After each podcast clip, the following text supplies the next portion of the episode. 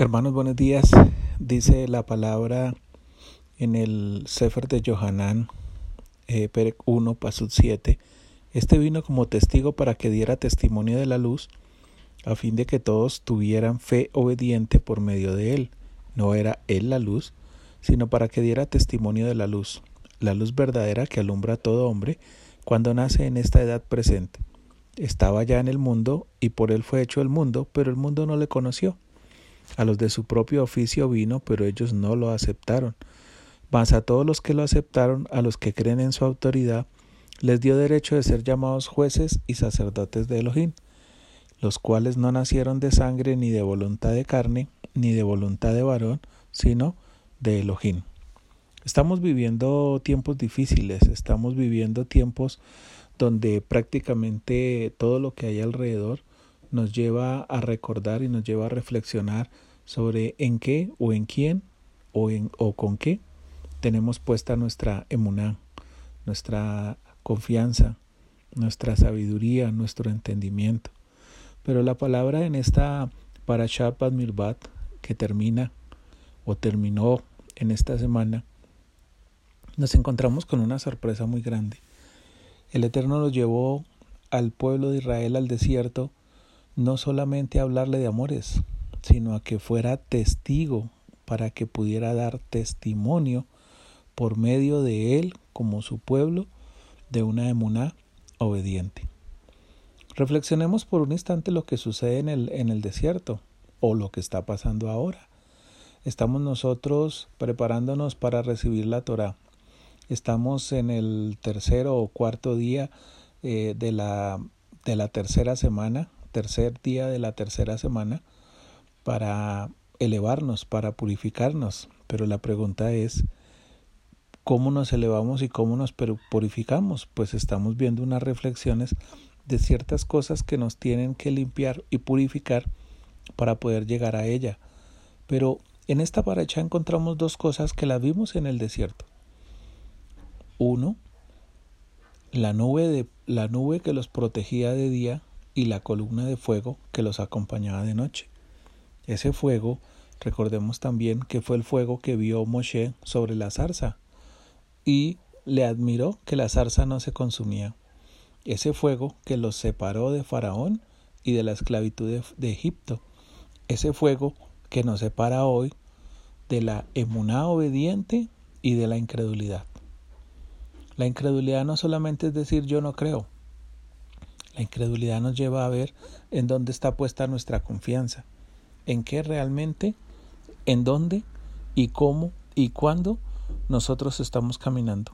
Vemos que Johanán, un hombre que vino del desierto, de la estepa, caminaba en él, caminaba con él, porque no era él la luz, sino que daba testimonio de la luz, que hace la luz. Dice la luz que alumbra a todo hombre cuando nace en esta edad presente, ese soplo que puso el Eterno en cada uno de nosotros. Nacemos con la luz. Pero dice que a los de su propio oficio, dice que el mundo no le conoció. ¿Qué tiene que ver el mundo con nosotros? Sencillamente que el mundo, no andamos en el mundo, no vivimos en el mundo, pero compartimos las cosas del mundo. No podemos negar que como yaudís necesitamos economía. No podemos negar que como yaudís necesitamos un techo, una familia. Necesitamos movernos, necesitamos salir, necesitamos compartir, necesitamos hablar, necesitamos expresar, necesitamos dar ese testificar de que Él es esa luz. Pero ese mundo, porque ese no es el mundo. Si nosotros vemos desde el principio, dice que era la, la dabar, la palabra, era lo que movía al mundo. Adán tenía esa palabra. Eso fue heredado a nosotros, fue transmitido directamente por el Eterno a nosotros. El libro de eh, Jeremías, nos habla en el, el, en el paso, 1, nos dice que mi embrión vieron sus ojos. ¿Para qué lo vieron? Para transmitirnos la luz para que pudiésemos juntamente con Él ver la luz, para que pudiésemos venir a dar testimonio de esa luz. Pero cuando nacemos, la oscuridad que hay alrededor no nos deja ver esa luz. A los de su propio oficio vino, pero ellos no la aceptaron. difícil y vemos en estos tiempos que todavía no lo aceptamos. Cada vez que el tiempo va pasando, se va volviendo más difícil el poderlo ver. Es muy fácil verlo cuando hay economía, es muy fácil verlo cuando todo lo tenemos, es muy fácil verlo cuando hay comodidad, es muy fácil verlo cuando nos sostienen, nos sustentan, es muy fácil verlo cuando no tenemos problemas ni dificultades. Pero la luz no alumbra donde hay luz. Si tú sales a la calle y enciendes un fósforo, el fósforo no se va a ver si es de día. Pero si sales a la calle en medio de la oscuridad y enciendes una vela, o enciendes un fósforo, la luz se va a ver. Es en la oscuridad donde brillamos, es en la oscuridad donde somos testimonio, para que otros puedan ver esa emuná obediente que yo tengo. Es en la oscuridad donde yo voy a resplandecer, es en la oscuridad donde verdaderamente van a ver que yo sí soy testificar de Él, que yo le acepté y que creo en su autoridad. Creer en su autoridad no es solamente decirlo. Hay campamentos que dicen, haz esta oración conmigo y ya eres del pueblo, de la familia. Eso no está escrito en ningún lado. Aunque yo lo pudiera interpretar aquí, dice más, a todos los que lo aceptaron, a los que creen en su autoridad les dio derecho a ser llamados jueces y sacerdotes.